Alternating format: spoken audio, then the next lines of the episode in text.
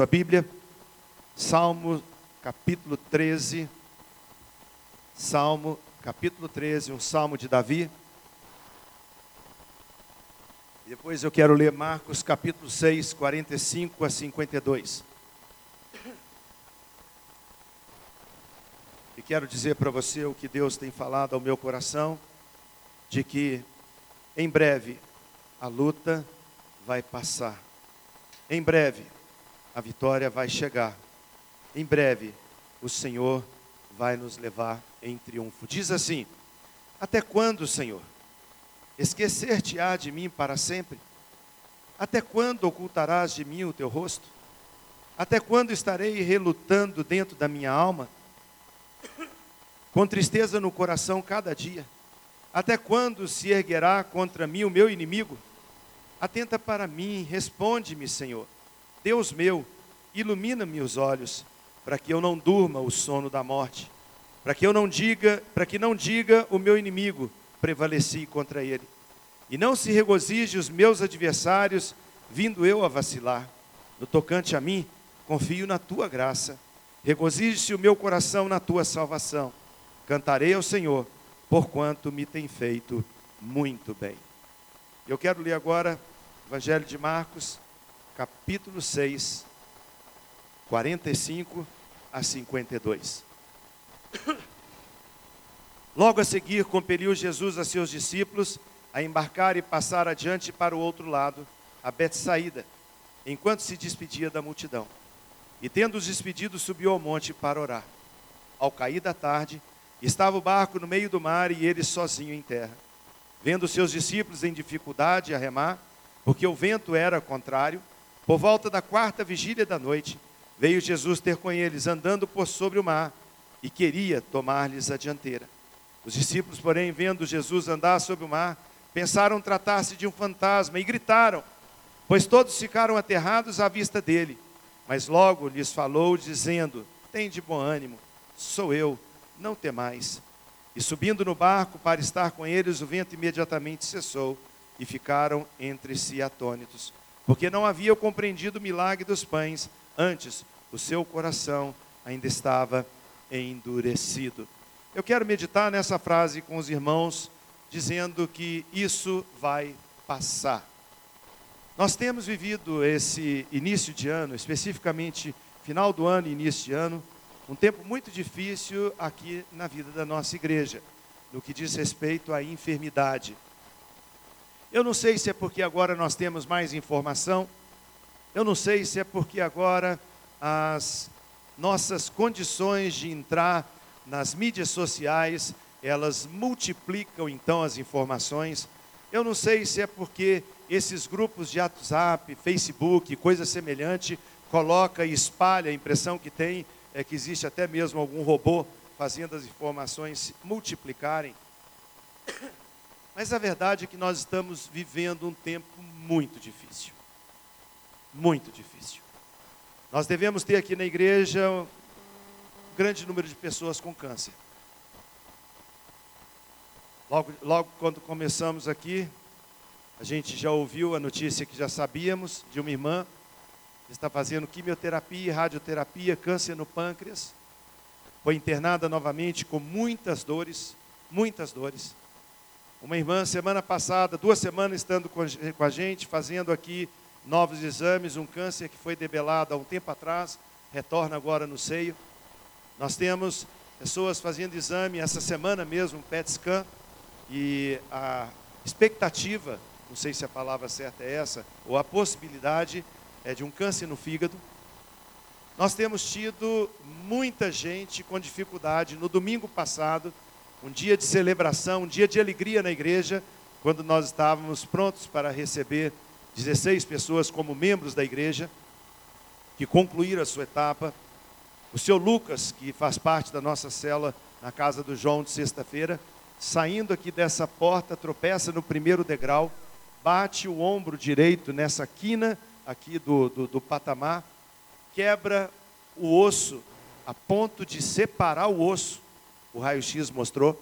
Cai aqui no chão, machuca a boca, nós estávamos com a escola bíblica de manhã cedo, os irmãos que estavam aqui puderam vir. ambulância vindo aqui dentro buscá-lo e levar. O João e uma equipe da igreja têm acompanhado. Ele está imobilizado, tomando remédio, codeína, coisa forte. O recomendado seria uma cirurgia, mas como ele tem câncer na próstata, vem fazendo tratamento muito debilitado, não consegue fazer. E nós temos tantas outras pessoas. Semana passada, a tia Bebé colocou dois estentes porque duas artérias estavam completamente entupidas.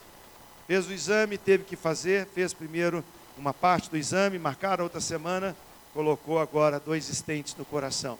E talvez nós não tenhamos nem ideia de quantos de nós sentados aqui nessa manhã estamos vivendo um momento de muito drama na nossa família, de saúde ou dificuldade.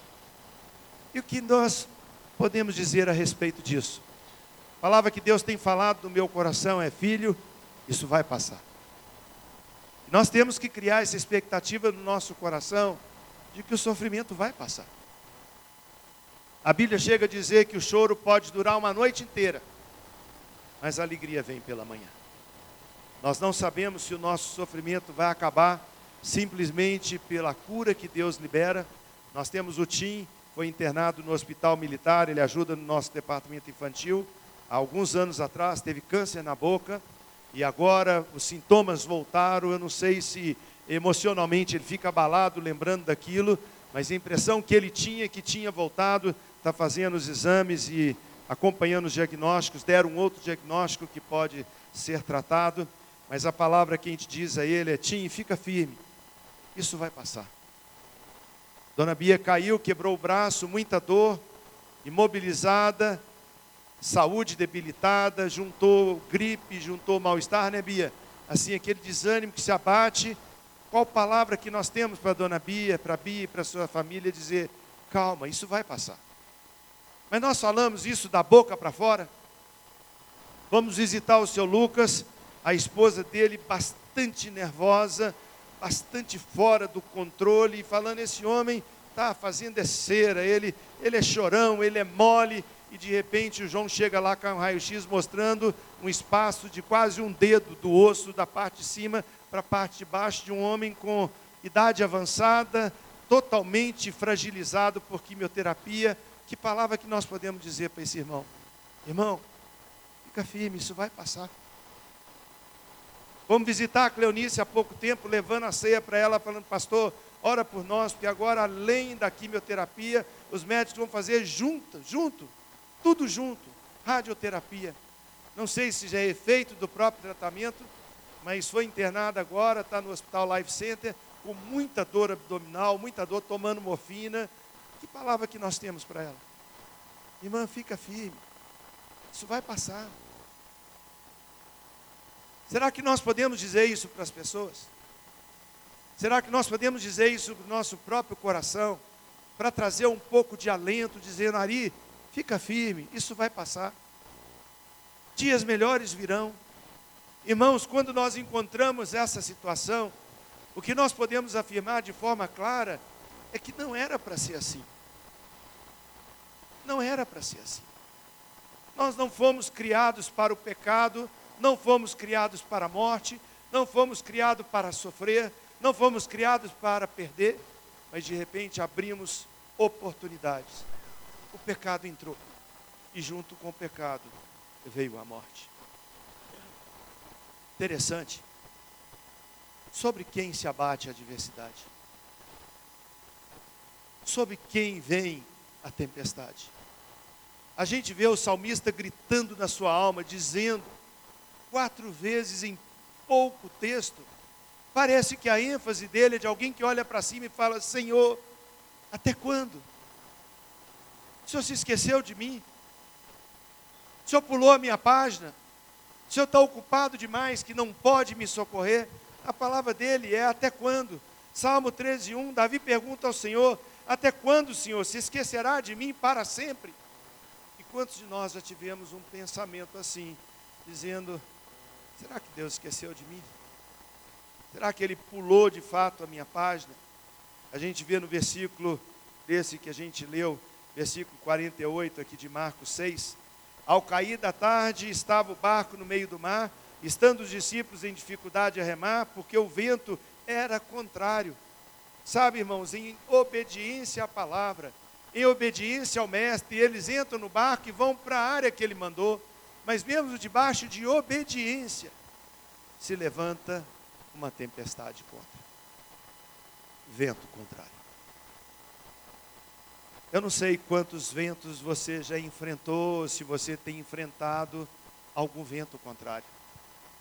Mas a impressão que a gente tem é que toda a nossa força no remo, toda a potência que há no motor, todo o poder que tiver no vento para tocar a vela para frente, a impressão que a gente tem é que o vento contrário leva a gente cada vez mais longe do nosso destino. Os ventos contrários podem ser as nossas lutas, a oposição que enfrentamos, as dificuldades, os acontecimentos inesperados. As coisas caminham bem, de repente parece que acontece uma viravolta, reviravolta na nossa vida. E o que nós dizemos às vezes, num choro no fundo da nossa alma, é: Senhor, não estou dando conta. Ano passado nós estávamos dirigindo uma célula, uma célula que funciona quarta-feira no Barreiro. Essa célula estava mais ou menos com umas 15, 16 pessoas. E nós fizemos uma pergunta sobre mais ou menos esse tema, sobre sentimento, sobre impressão que nós temos. Irmãos, quatro pessoas do nosso grupo, quatro pessoas, disseram: Eu já pensei em acabar com a minha própria vida. Eu já desejei morrer eu já pedi a Deus que me levasse. Nós temos uma célula quinta-feira que funciona na casa do Charles da Kátia. Os irmãos estão aqui, lembram disso. Temos um irmão lá na nossa célula. Um irmão hoje que está acabando há pouco tempo um tratamento de câncer na próstata, mais de 75 anos, totalmente fragilizado. Foi um grande empresário em Belo Horizonte. Teve lojas no Brasil, era concorrente de Arapuã, era concorrente hoje de Casas Bahias esse homem quebrou, perdeu tudo. Quando o contador ligou para ele numa sexta-feira, ele depois brigou com o contador, falou: Por que você não me deu essa notícia na segunda? Eu podia ter aproveitado melhor meu fim de semana. Eu já tinha coisas para fazer, para curtir, mulherada, bebida. Esse homem recebe a informação, o seu contador diz a ele que se ele vendesse tudo, se ele juntasse todo o seu estoque, ele não pagaria mais a sua dívida. E o que ele devia era maior do que ele tinha a receber e o que ele tinha de estoque. Ele conta no nosso, na nossa célula o seu depoimento, dizendo que chegou na sua casa esperando um momento que ninguém tivesse. Chegou na janela, olhou onde ele estava, 16 andar, fez uma avaliação sobre o tamanho do pulo que ele tinha que tomar. Se ele pulasse muito forte, ele podia cair em cima da árvore. Ele pensou: posso não morrer e ficar todo arrebentado. Se eu pular pouco, eu posso cair na marquise, são algumas eu posso também não morrer, eu tenho que medir, mediu, voltou para trás, chega lá no canto da parede, embala para poder mergulhar pela janela. Quando esse homem está correndo, as forças dele acabam. Ele cai no meio da sala. Quando ele cai no meio da sala, faz um barulho. O filho chega e fala: Pai, o que está acontecendo? Ele despista, fala: Nada, não, filho, eu levei um tropeção tal. E o filho perto não teve mais condição de dar seguimento ao seu plano. Lembra naquela hora de um amigo dele que falou: quando você estiver em desespero, quando você achar que não tem chance para mais nada, vai na igreja. Pede um pastor para orar por você. A pessoa não tem nada a perder, foi numa igreja. Sentou lá no último banco escondido, ouvindo a palavra. Quando ele está ouvindo, o pregador do púlpito fala assim: Deus está me falando que entrou aqui nessa noite um homem que hoje tentou tirar a sua vida. Queria se julgar para morrer. Ele pensa, ele pensa que foram as forças que acabaram. Mas eu quero dizer para ele que quem segurou ele foi o anjo do Senhor. E se ele quiser ter a vida transformada, hoje é o dia. Ele levantou lá do fundo e falou: Esse homem sou eu. Esse homem sou eu. Na nossa cela ele diz assim: Eu era um rico que não tinha nada. Hoje eu sou um pobre que tem tudo. Sabe por quê? Ele ouviu no seu coração a palavra que dizia: Isso vai acabar. Isso vai acabar. Irmãos, nós precisamos entender. Eu estava falando com vocês, quatro pessoas na cela. cada um contando a sua história, dizendo: Eu quis acabar com a minha vida, eu quis pôr um fim nesse meu sofrimento, eu não aguentava mais viver. Sabe, queridos, vento ao contrário, leva o coração do rei, um homem segundo o coração de Deus, a olhar para cima e falar: Senhor, até quando? Talvez seja o sentimento do seu coração nessa manhã. De alguém que se sente esquecido, abandonado, fragilizado e pergunta: até quando? Quando chega esse momento na vida das pessoas, é normal ter medo, é normal ter pavor. Versículo 47 e 48 de Marcos diz: Vendo os discípulos em dificuldade, Jesus vem encontrar com eles, porque eles estavam com medo, e o medo se tornou pavor, e o pavor ficou tão grande que quando eles veem Jesus andando sobre as águas, eles gritam: É um fantasma.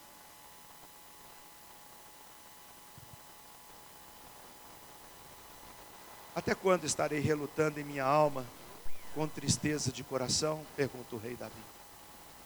Até quando o Senhor vai esquecer de mim para sempre? Até quando eu vou viver essa tristeza na minha alma? Eu sei que pode estar passando no seu coração, na sua mente agora. Alguma coisa que te leva a pensar, dizendo: esse povo não sabe o tanto que eu estou sofrendo. Vamos fazer a visita. Outro dia eu e o pastor Joaquim fomos levar a ceia para a irmã.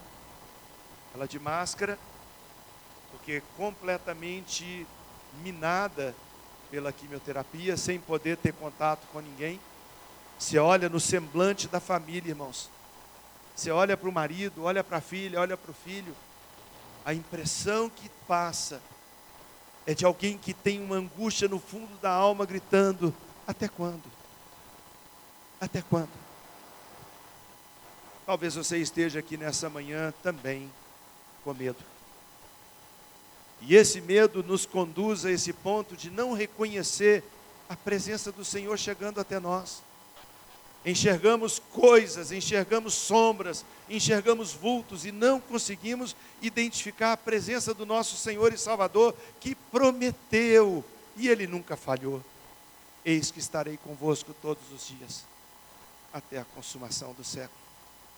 Mas o que acontece nesse momento? O Senhor renova o ânimo das pessoas como disse o salmista, porém me gloriarei no Senhor, como diz o salmista, confio na tua graça, o meu coração se alegra na tua salvação. Senhor, eu estou passando por vento contrário, adversidade, luta, oposição, mas o meu coração se alegra na sua graça. Jesus entra no barco e diz aos discípulos: Tem bom ânimo, sou eu. Tem bom ânimo. Eu queria, em nome de Jesus Cristo, ser profeta na sua vida nessa manhã e profetizar sobre a sua vida, dizendo: tem bom ânimo, Jesus está aqui. Para mudar a nossa história, para trazer paz ao nosso coração, para nos ajudar a vencer. Porque a conclusão de tudo isso é como o Salmo diz no versículo 6: Cantarei ao Senhor, porquanto me tem feito muito bem Será que esse homem não sabia do que falava? Fala quatro vezes: até quando o Senhor esquecer, vai esquecer de mim? Até quando eu serei é, vilipendiado pelos meus inimigos? Até quando eu vou sofrer? E de repente diz essa palavra de ânimo, de esperança, dizendo: Cantarei ao Senhor, porquanto me tem feito muito bem. Estar aqui nessa manhã, irmãos, é um privilégio estar aqui nessa manhã é privilégio para poucos.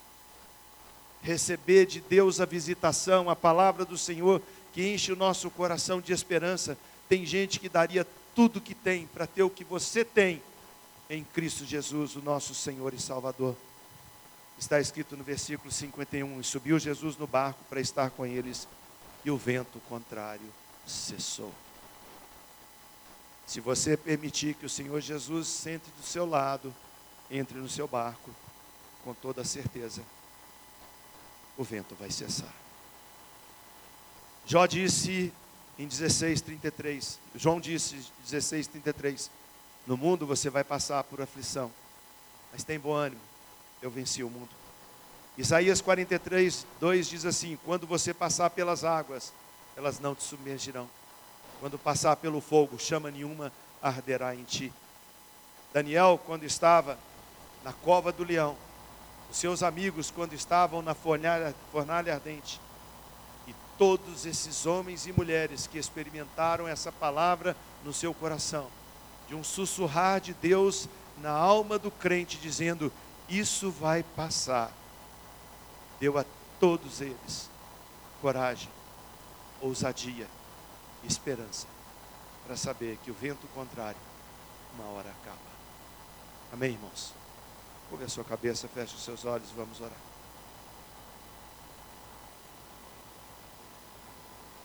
Quero dizer a você, isso vai passar.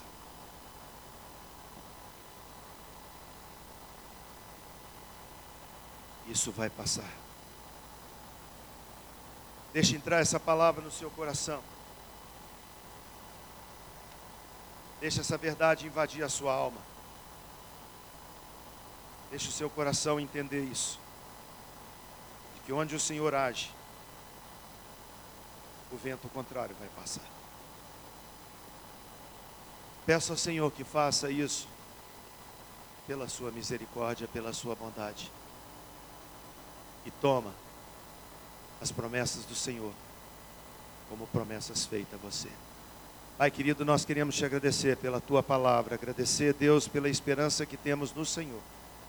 E pedir que o Senhor venha fortalecer o nosso coração. É a nossa oração em nome de Jesus. Amém.